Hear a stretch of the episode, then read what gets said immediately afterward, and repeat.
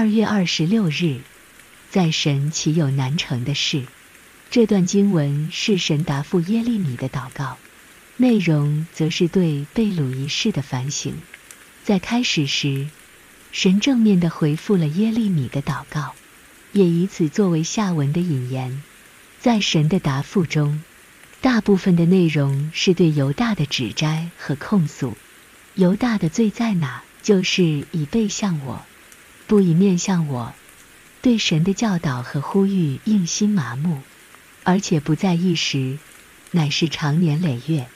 在他们身上，人看不出神的形象，因为他们太像周围的迦南人了。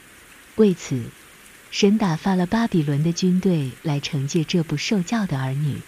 对犹大来说，这完全是出乎意料之外的，因为他们从没想过神会如此行。但在神有难成的事吗？可是，若神摧毁了这硬心的百姓，他们还有希望吗？这也是一宗难不倒神的难成之事。在人以为无可能的时候，神要成就人不能想象的事，就是他要使这群已经死去的百姓重新活过来，把已经分散的百姓再招聚在一起，把断裂了的关系再次建立起来。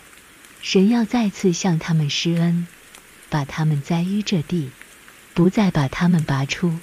耶和华是独行其事的神，在荒废的地方中，他能把诚意重建其中，这样，神以重生的应许来回应耶利米的哀求。被掳是什么？这固然是惩罚，但在惩罚中却有新生命的种子埋在其中，到了时候就会开花结果。在神岂有难成的事吗？是一句令人感到安慰的话。他创造天地，缔结了人类历史，更重要的。就是能够使已死在罪恶过犯中的人再活过来，这就是福音。但在我们生活的范围内，如何能够体会到这话中的奇妙？首先，我们不要以法术的眼光来看神的能力，因为神所行的不是法术，而是能使人死，也使人活的能力。这能力并不受人驾驭，也不由人指挥，相反。